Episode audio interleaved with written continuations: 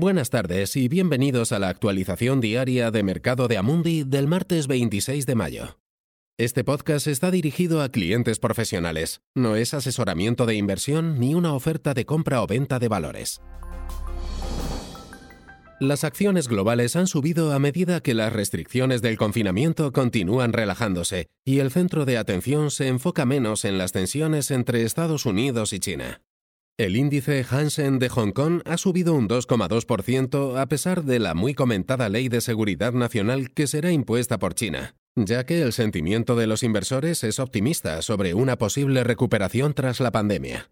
El índice Topics de Japón ha subido un 2,2% tras levantarse el estado de emergencia en todo el país.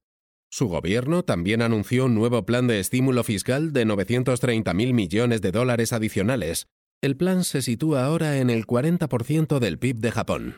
Ayer Estados Unidos reportó su menor número de muertes relacionadas con el COVID en dos meses, y aunque Londres y Nueva York estuvieron cerrados por festivo, los futuros apuntan ganancias en ambos mercados.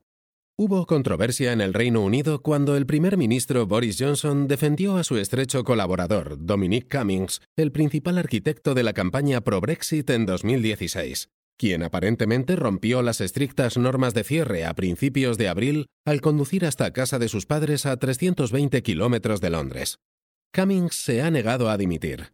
Johnson anunció anoche planes para reabrir la economía, un movimiento que podría desviar los titulares actuales.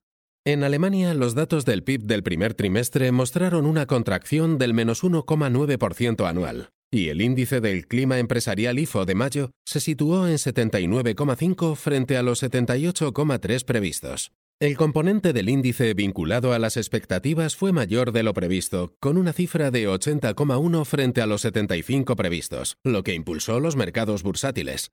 Aperturas muy positivas en los mercados asiáticos tras las declaraciones de los bancos centrales de China y Japón acerca de su intención de seguir apoyando sus economías con nuevas medidas de flexibilización. En general, los inversores se han sentido alentados por la relajación de las restricciones de cierre en todo el mundo, lo que ha permitido un retorno gradual a la actividad comercial normal, que en general ha ido bien, con pocos indicios de nuevos brotes de infección. Gracias por escuchar. Por favor, tengan en cuenta que este es nuestro último podcast diario, pero estén atentos porque volveremos pronto. Este material está dirigido únicamente a inversores profesionales, incluidos los intermediarios financieros. No está destinado al público en general. Este material tiene fines informativos únicamente, no es una recomendación, análisis financiero o asesoramiento y no constituye una solicitud, invitación u oferta de compra o venta de ningún valor o servicio.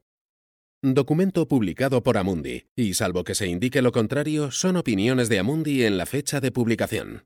Estas opiniones están sujetas a cambios en cualquier momento y sin previo aviso en función de las condiciones del mercado y otras circunstancias, y no se puede garantizar que los países, los mercados o los sectores se comporten tal como se espera.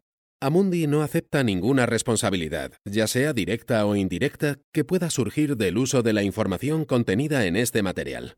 Amundi no se responsabiliza de ninguna decisión o inversión realizada sobre la base de la información contenida en este material.